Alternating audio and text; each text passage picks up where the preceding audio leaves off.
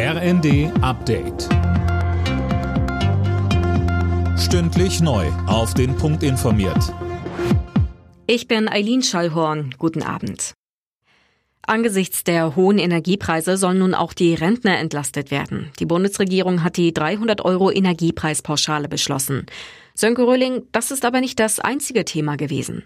Nein, beschlossen wurde auch, dass Midi-Jobber künftig 2000 Euro verdienen dürfen. Erst dann werden die vollen Sozialabgaben fällig. So entlaste man gezielt Geringverdiener, so Sozialminister Heil. Keine Einigung gab es dagegen, was den Reservebetrieb für die Atomkraftwerke Neckar-Westheim und ISA 2 angeht.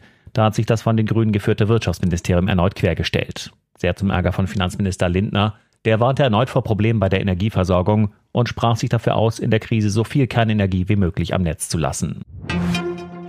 Die Bundesregierung zahlt den Stromnetzbetreibern 13 Milliarden Euro, um einen weiteren Anstieg der Strompreise abzufedern. Das hat das Wirtschaftsministerium der ARD bestätigt. Laut Wirtschaftsminister Habeck hätten sich die Netzgebühren sonst möglicherweise verdreifacht. Die Frist zur Abgabe der Grundsteuererklärung soll verlängert werden. Das hat Finanzminister Lindner angekündigt. Er will den Bundesländern einen entsprechenden Vorschlag machen. Die Menschen, die Finanzbehörden, auch die äh, steuerberatenden Berufe haben gegenwärtig große Sorgen und Nöte.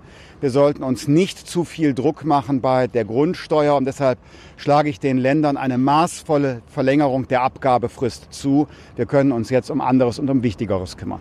Das Finanzministerium geht davon aus, dass bislang erst weniger als 30 Prozent ihrer Erklärung zur Grundsteuer abgegeben haben.